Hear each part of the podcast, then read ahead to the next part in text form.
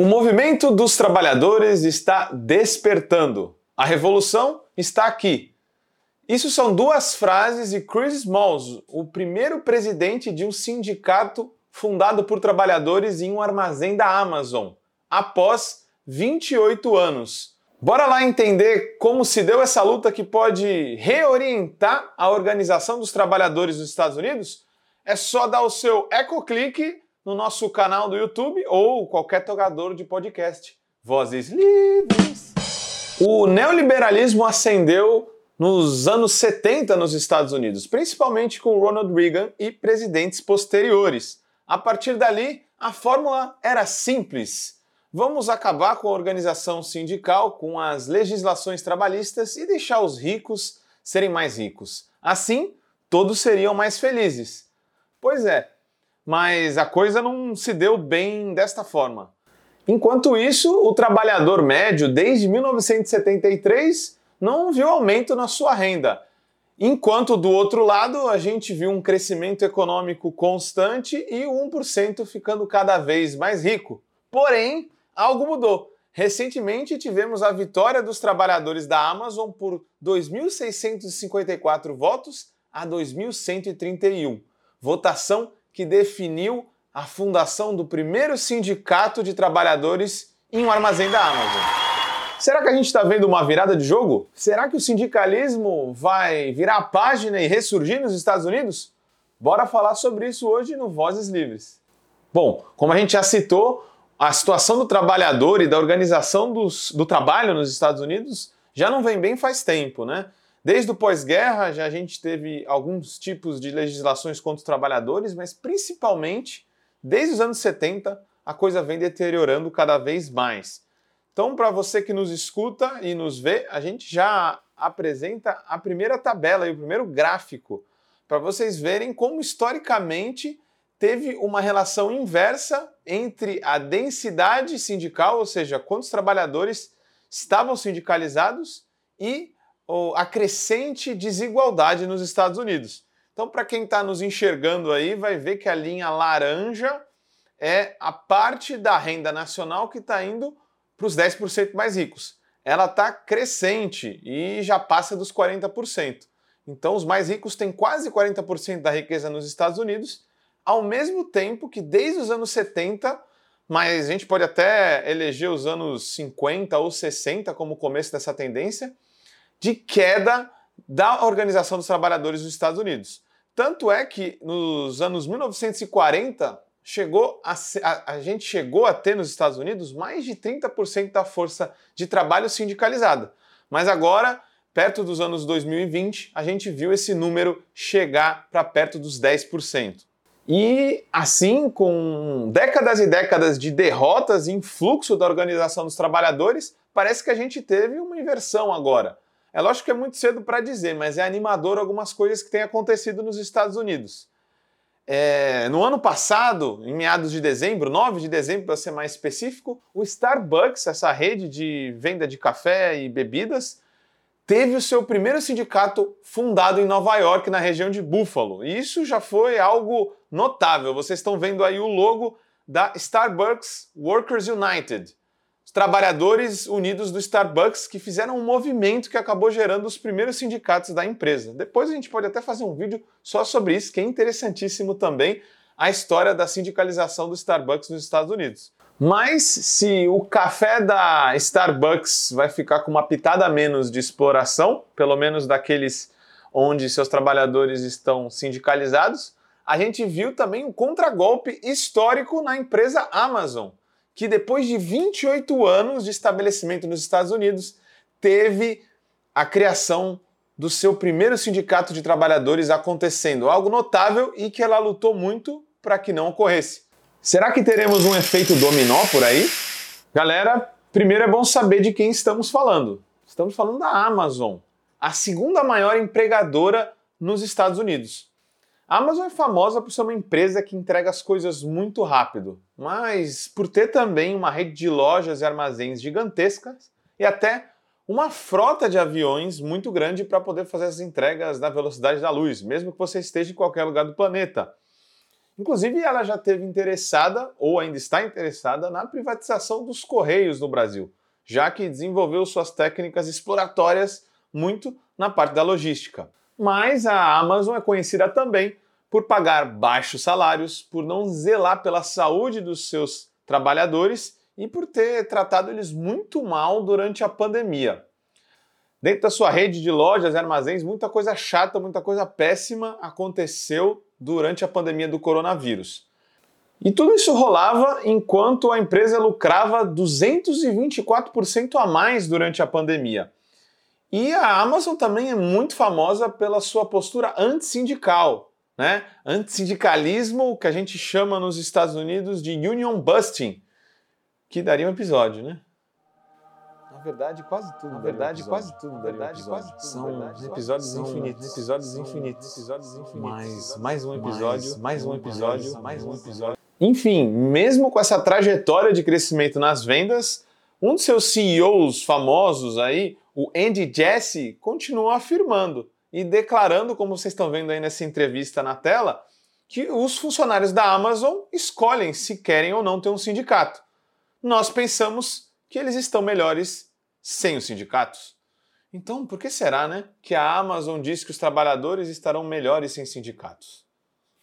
Um dos responsáveis por essa política antissindical é Jeff Bezos também. O dono da Amazon também é dono de uma fortuna de mais de 150 bilhões de dólares, muito acumulada também durante a pandemia, quando houve esse crescimento de vendas. O cara está cada vez mais rico e já abriu até uma empresa de turismo para aquelas pessoas que querem fazer um rolê no espaço.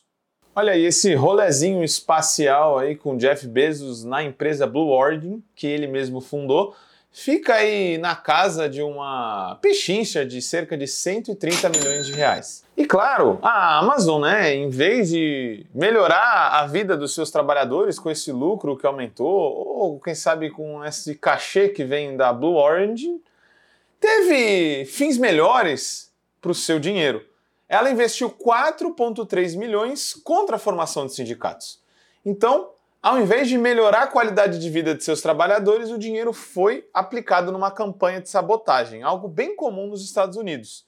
Os, os Estados Unidos eles têm uma legislação que torna um pouco mais restritivo fundar sindicatos. Para isso acontecer, eles precisam ganhar uma eleição onde seus trabalhadores dizem que se querem ou não ter um sindicato e ela investiu pesado para que isso não acontecesse. A gente tinha um monte de problemas já acontecendo durante a pandemia e já antes, né? É, essa grana de 4 milhões poderia estar sendo investida em mitigar as dores nas costas e lesões por esforço repetitivo que acontecem com os trabalhadores. Podia ser usado para contratar ainda mais trabalhadores, para que a pressão pelos movimentos serem cada vez mais intensos e para terem cada vez menos pausas podiam ser mitigados assim. Podia ser usada essa grana também para suprir a falta de condições sanitárias durante a pandemia. Houve muitos problemas com falta de máscaras, com falta de face shield é, durante a pandemia. Ou essa grana podia ter sido usada também para reduzir as semanas de 60 horas de trabalho que muitos seus trabalhadores fazem e os turnos de 10 horas com horas extras obrigatórias.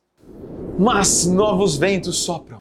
Depois de 28 anos de luta, por 2645 ou 2131 foi fundado sim o primeiro sindicato dos trabalhadores numa eleição dificílima. A tática não foi fácil, houve muitos problemas até chegar até essa conquista e muitas derrotas também. Em uma eleição muito esperada por lá, que atingiu aí as manchetes do mundo inteiro, que teve apoio de celebridades, de políticos, os trabalhadores perderam em outro armazém antes desse armazém que chegou a ganhar. O armazém que não conseguiu fundar o seu primeiro sindicato, que, que se difundiu pelo mundo, foi o armazém situado no Alabama, em Bessemer. E no meio de muitas disputas, pedidos de recontagem, judicialização, reclamações na justiça e etc., os trabalhadores infelizmente perderam para a Amazon por 993 a 875 nessa eleição no Alabama muito acirrada. Isso colocou muita pressão nos trabalhadores que já estavam se organizando em outros armazéns e estabelecimentos da Amazon, especialmente esse armazém que a gente está celebrando aqui hoje, o de Staten Island, lá em Nova York, que inclusive é maior que esse do Alabama. Tudo foi dificultado com a legislação trabalhista dos Estados Unidos, que, como já dissemos, permite sim uma competição desleal entre trabalhadores e empresas. E o Chris Smalls e seus camaradas foram muito inteligentes para poder se desviar dos contragolpes de sabotagem sindical que estavam acontecendo. Algumas das táticas que eles usaram foram muito interessantes. Uma delas é uma que está sendo recorrente nos Estados Unidos, a formação de movimentos dos trabalhadores é, em cada empresa específica, mas que não se restringe só a, uma, a, uma, a um estabelecimento da empresa, mas acaba virando um movimento social de trabalhadores daquela empresa, mesmo antes de se ter um sindicato. A fundação da ALU, a Amazon Labor Union, foi essencial nesse sentido. Então, todos os trabalhadores da Amazon hoje que querem participar desse movimento podem entrar e, portanto, dali ter acúmulo, ter formação política, ter ajuda de estrutura para que se possa fazer uma boa eleição e fundar um sindicato na sua planta, no seu armazém, no seu estabelecimento. Então, a ALU, a Amazon Labor Union, foi capaz de quebrar um ostracismo e uma série de fracassos das organizações sindicais comuns que por 28 anos não conseguiram fundar nenhum sindicato sob o domínio da Amazon. Outras dificuldades de driblar as barreiras que a empresa colocava é, para que se conversasse com os trabalhadores foram alcançadas com muita inteligência também. As táticas eram, por exemplo, de colar no ponto de ônibus da frente da empresa, que enchia né, antes e depois dos turnos, é, e ali trocar uma ideia e até distribuir comida, hot dogs, fazer uma confraternização sem politizando e explicando o que estava acontecendo para os trabalhadores. Foi assim que o Chris Smalls, esse cara aí que está aparecendo na tela para vocês, conseguiu ganhar vários votos e virar vários votos e também inscrever muitos trabalhadores para votar na eleição sindical. Outra coisa que também foi essencial para essa virada na história dos trabalhadores da Amazon nos Estados Unidos foi a ida de Bezos para o espaço. Esse fato ajudou muito a narrativa dos trabalhadores na organização de todos que iam votar na eleição, já que o Chris Moss pôde criar uma narrativa de que a grana que poderia estar sendo paga para uh, melhores salários, melhores condições dos trabalhadores, estava na verdade sendo usado para o Jeff Bezos encher o bolso e criar uma empresa de viagens para o espaço. Então ele pega e fala aí numa das entrevistas. A gente agradece o Bezos ele ter ido para o espaço porque a gente ficou aqui embaixo organizando os trabalhadores. Foi com essas táticas e outras mais que os trabalhadores da Amazon, junto do Chris Moss, conseguiram vencer a eleição com mais de 500 votos de diferença. E mesmo assim, eles foram acusados de coagir trabalhadores, de fazer bullying com quem não queria votar e outras mentiras levantadas pela Amazon que usou todas as suas armas e ainda está usando para judicializar e anular a eleição. Mas e aí, qual o tamanho desse feito? Temos mesmo novos ares soprando para a organização dos trabalhadores nos Estados Unidos? Depois desse feito aí, conseguido pelos trabalhadores da Amazon em Staten Island, no, em Nova York, nos Estados Unidos, em um armazém da Amazon, a gente teve nada mais, nada menos que 100 outros estabelecimentos pedindo entrada para se organizar na ALU e fundar outros sindicatos pelos Estados Unidos. Isso é animador, ainda que apenas menos de 11% da força do trabalho dos Estados Unidos seja de fato sindicalizada, um número bem baixo em relação a países desenvolvidos, como, por exemplo, a Islândia, que tem 91% da sua força de trabalho sindicalizada, ou mesmo a Bélgica, que tem 55%, ou o Reino Unido, que tem 24,7%. A diferença é realmente muito grande. Mas a aprovação é, dos sindicatos nos Estados Unidos está em uma crescente, e isso faz a gente entender essa vitória. Se desde os anos 60 tendeu para baixo a aprovação dos, dos americanos em relação aos sindicatos, tendo uma baixa histórica ali na casa dos anos 2009, por exemplo, onde caiu para cerca de 50% ou menos a aprovação dos sindicatos, ela voltou agora para casa dos 60%, batendo 68% de aprovação. Então, 68% dos americanos aprovam sim a criação de sindicatos. E essas taxas elas são ainda maiores nos mais jovens. Essa população que tem cada vez mais aderido à corrente do socialismo democrático. Que nome terrível, né? Para os capitalistas estadunidenses. Esse, essa corrente política tem sido defendida cada vez mais por Bernie Sanders, que foi é, pré-candidato dos democratas né, à presidência dos Estados Unidos, e a Alexandria Ocasio-Cortez, que é uma deputada das mais votadas nos Estados Unidos, de origem latina, e que era uma garçonete que hoje defende em alto e bom tom a ideia de socialismo por lá. Eles dois, Ocasio e o Bernie Sanders, estiveram em várias e várias marchas e festividades e organizações e reuniões de apoio à fundação de sindicatos da Amazon, Starbucks e outras empresas nos Estados Unidos. E assim dá para entender é uma juventude precarizada, fragmentada, que está cada vez mais dentro dessas empresas e que quer cada vez mais se organizar também.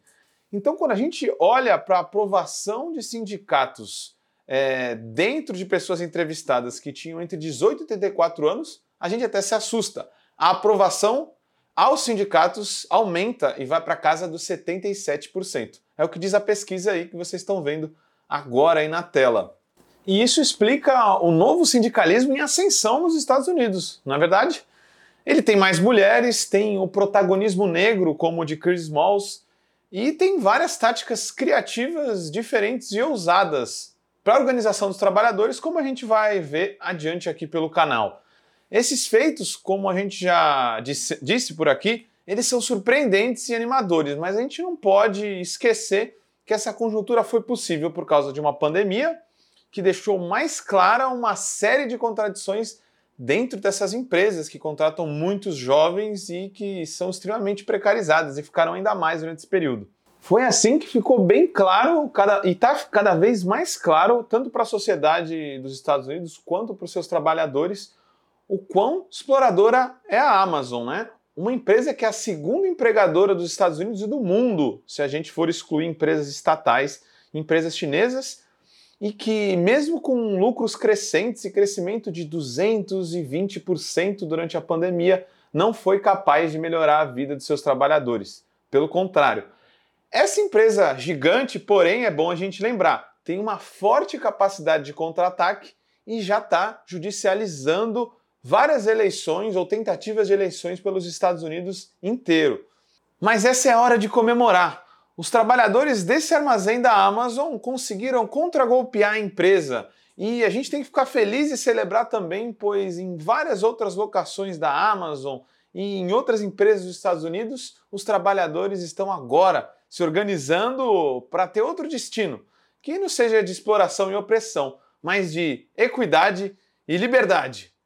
Solta aí, ô DJ, a internacional para comemorar a vitória dos trabalhadores de Staten Island, enquanto a nossa galera ouvinte aí vai fazer o seu eco salve e curtir esse episódio, ajudar o Vozes Livres a espalhar a revolução por toda a internet. Como todo trabalho independente, esse podcast pode estar por um Trix, ops, um Pix, ou melhor, um Tris, sem o apoio solidário de seus ouvintes. Portanto, se você já se divertiu conosco, se enriqueceu, se informou, ou se fomos apenas um passatempo para você, nos ajude para que continuemos existindo. Sem financiamento, sem independência. Portanto, ajude o Vozes Livres se tiver consciência. Isso pode ser feito pelo nosso apoia-se barra podcast Vozes Livres ou pelo Pix, pelo e-mail podcastvozeslivres.gmail.com, escrevendo no assunto a palavra Vozes. Nos acompanhe nas redes sociais, arroba Livrescop e arroba Livres Produtos do Bem. O Vozes Livres é um podcast realizado pela Rede Livres e financiado pelo Sindicato dos Químicos Unificados de Campinas e Região e pela Federação dos Trabalhadores do Ramo Químico do Estado de São Paulo. Produzido coletivamente por Guilherme Prado, Vitória Felipe e pelo coletivo Orvalho Filmes, composto por Eduardo Ferreira, Gaspar Lourenço e Guilherme Bonfim.